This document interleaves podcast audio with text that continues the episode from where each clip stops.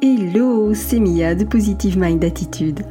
Après un parcours de plus de 4 ans et demi avant de connaître enfin les joies de la maternité, j'ai décidé d'associer mes compétences professionnelles de thérapeute à mon vécu personnel lié à l'infertilité et la PMA pour accompagner les femmes en désir d'enfant et leur permettre de reprendre le plein pouvoir sur leur fertilité. Si tu veux agir pour ne plus subir, tu es au bon endroit. Que tu sois suivi médicalement ou non, mes conseils te permettront d'avoir un autre regard sur ton parcours et d'adopter une approche globale pour mettre toutes les chances de ton côté. Ensemble, brisons le tabou de l'infertilité. Si tu connais une femme qui est concernée par le sujet, je t'invite à lui partager cet épisode. Maintenant, installe-toi confortablement et c'est parti pour l'épisode du jour.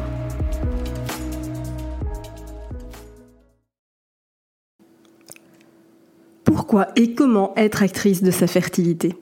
Si tu me suis, tu sais que c'est une expression que j'utilise vraiment super souvent, que ce soit sur les réseaux sociaux, euh, Instagram, Facebook, mais aussi évidemment dans mon programme d'accompagnement. C'est en réalité un des sujets qui me tient le plus à cœur parce que c'est véritablement ça qui va faire toute la différence dans ton parcours. Ce que j'adore derrière ce terme, en fait, c'est cette notion d'empowerment. Alors désolé hein, si tu n'aimes pas les anglicismes, euh, mais je trouve que la traduction en français ne, reflète absolument pas la puissance de ce mot. En français, cette notion d'empowerment, elle est traduite par empouvoirment. Et c'est pas vraiment de l'empouvoirment. Euh, pour moi, c'est plus de l'empuissancement. Tu vois, il y a vraiment une notion de puissance derrière ce terme. Et mon ressenti aujourd'hui, c'est que de façon générale, je constate que les femmes n'ont pas suffisamment conscience de la puissance qu'elles ont en elles, qu'elles doutent beaucoup trop souvent d'elles, de leur capacité, y compris de leur capacité à porter la vie, à rééquilibrer euh, leurs hormones. Et tu vois, tout ça, encore une fois, je l'ai vécu moi aussi. Je me suis retrouvée de l'autre côté où je n'avais pas confiance en moi, je n'avais pas confiance en cette capacité euh, à apporter la vie, je n'avais pas confiance euh, en ma capacité, euh, j'ai envie de dire presque, de, réguler plus ou moins naturellement mon équilibre hormonal. Je n'avais pas du tout conscience de tout ce que je pouvais faire par moi-même. Et c'est ça que je veux changer. L'objectif de mon programme d'accompagnement, c'est vraiment de permettre aux femmes qui sont confrontées à l'infertilité d'agir pour ne plus subir. Alors ce qu'on va voir ensemble aujourd'hui, eh bien on va continuer à creuser pourquoi ce terme est important et je te poserai d'ailleurs quelques questions pour que tu te rendes compte et que tu te situes un petit peu par rapport à ça. Je voudrais aussi euh, aborder avec toi ce que ça veut dire concrètement euh, d'être actrice. Parce que, ok, hein, euh, t'as compris que derrière le fait d'être actrice, fallait agir, mais en quoi ça consiste, c'est ce qu'on va voir ensemble. Et on verra évidemment aussi les trois piliers sur lesquels tu dois impérativement être actrice. Pourquoi je veux voir tout ça? Parce que au quotidien, je vois vraiment trop de femmes qui ne connaissent pas réellement leur fertilité. Et encore une fois, je ne tiens à accuser personne puisque j'en ai fait partie. J'étais moi-même de l'autre côté en sachant que j'avais pris la pilule très jeune parce que j'avais des règles douloureuses et donc on n'a pas cherché plus loin. On m'a prescrit la pilule histoire de bien masquer le symptôme. Et puis du coup, je me suis retrouvée à quasiment 30 ans euh, à l'arrêter et à découvrir mon cycle. Et comme j'avais un cycle qui n'était même plus irrégulier mais totalement anarchique, eh bien je n'avais absolument pas idée des symptômes, de finalement des signaux de fertilité. Je ne savais absolument pas repérer mon ovulation. Donc encore une fois, pour te dire que je, vraiment, j'ai fait partie de ces femmes qui ne connaissaient pas réellement leur fertilité.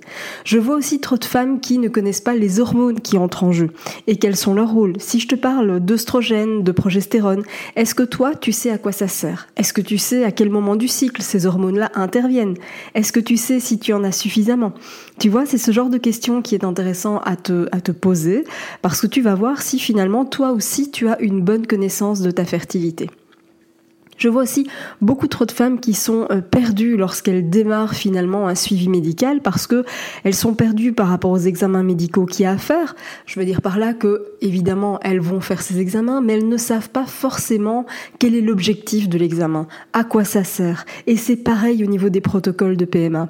Elles suivent les traitements, mais elles n'ont aucune idée de ce qu'elles prennent, pourquoi elles le prennent, pourquoi elles le prennent pendant un certain temps, etc., etc. Et vraiment, c'est super dommage parce que du du coup, quand tu ne sais pas quoi faire, eh bien, en gros, tu t'en remets exclusivement au médecin. Sauf que, malheureusement, la PMA n'est absolument pas une solution miracle.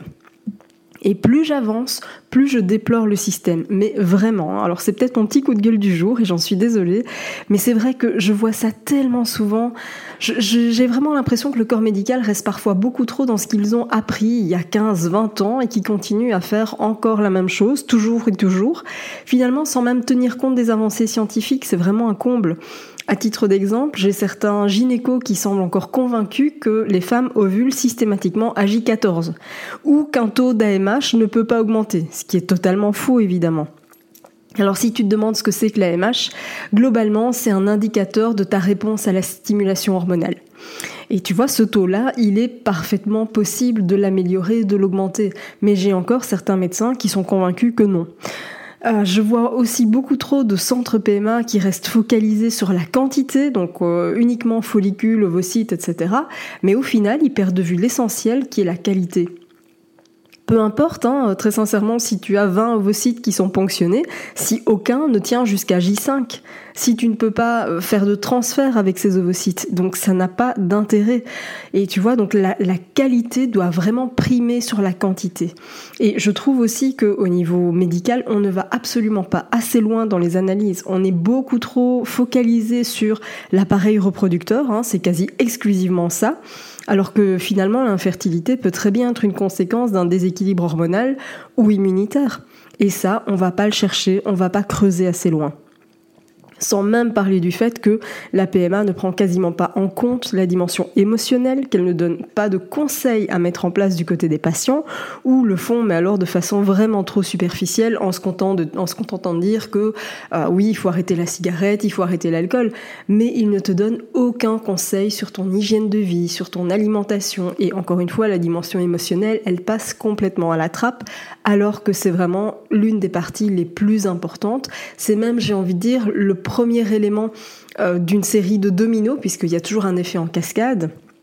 On a vu dans, un épisode précédent, que je t'invite d'ailleurs à écouter si tu ne l'as pas déjà fait, mais que c'est l'hypothalamus au centre de ton cerveau qui est en charge de ta production hormonale et de tes émotions.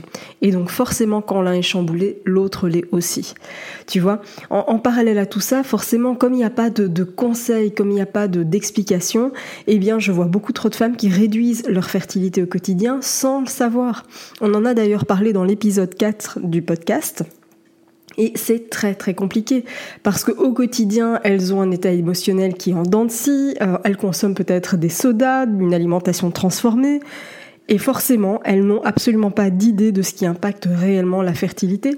Et ça, ça revient à faire un pas en avant et deux en arrière. Et ça, c'est vraiment dommage.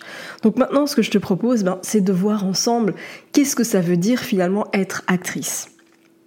Quand on est suivi médicalement, on a parfois l'impression que c'est un peu au médecin de gérer ça. C'est un peu au médecin de faire ce qu'il faut pour que enfin on puisse devenir maman. Or, c'est loin d'être le cas. C'est toi qui as le rôle le plus important. Et pour moi, être actrice, ça se joue à quatre niveaux et ces niveaux-là, tu vas voir qu'ils sont interdépendants être sur une insémination. Et donc tu vois, tu vas avoir des options comme ça qui vont être, être proposées à tout moment du parcours. Et donc tu as besoin d'être actrice pour ça tu vas, le troisième niveau, eh bien, c'est de passer à l'action. Pourquoi? Parce que je peux te donner tous les conseils du monde. Tu peux savoir qu'un bon équilibre hormonal est important. Mais derrière, bien sûr, il faut agir pour y arriver, il faut mettre des actions en place. Si tu sais que c'est important mais que tu ne le fais pas, ça va être compliqué. Et le quatrième niveau, eh bien, c'est de collaborer avec l'équipe médicale. C'est de poser les bonnes questions. Et pour ça, eh bien, il faut pouvoir comprendre et avoir fait des choix. Et tu vois, c'est la raison pour laquelle le programme d'accompagnement que j'ai conçu est basé sur trois piliers essentiels. Le premier pilier, eh bien, c'est la dimension psycho-émotionnelle. C'est apaiser les, émotions, arrêter les montagnes russes, puisque l'objectif derrière tout ça est de favoriser un meilleur équilibre hormonal. Le deuxième pilier, eh bien, c'est l'anatomique. C'est de comprendre ta fertilité, de comprendre les déséquilibres potentiels, de préparer ton corps à porter la vie. Et le troisième pilier, eh bien, c'est de comprendre le pourquoi des traitements, de savoir quelles sont les méthodes douces qui te conviennent. Tu vois, ce sont vraiment trois piliers sur lesquels il est essentiel pour toi d'être actrice. Parce qu'aujourd'hui, on le sait, c'est démontré, c'est prouvé, une approche globale double les chances de succès à ton tour de redevenir actrice de ta fertilité. Merci d'avoir écouté cet épisode jusqu'au bout. Si tu veux aller plus loin et bénéficier de plus de conseils, télécharge maintenant mon guide offert sur positivemindattitude.fr. Pour encourager ce podcast, merci de mettre une note et ou un commentaire sur ta plateforme d'écoute. Je te dis à très vite pour un prochain épisode.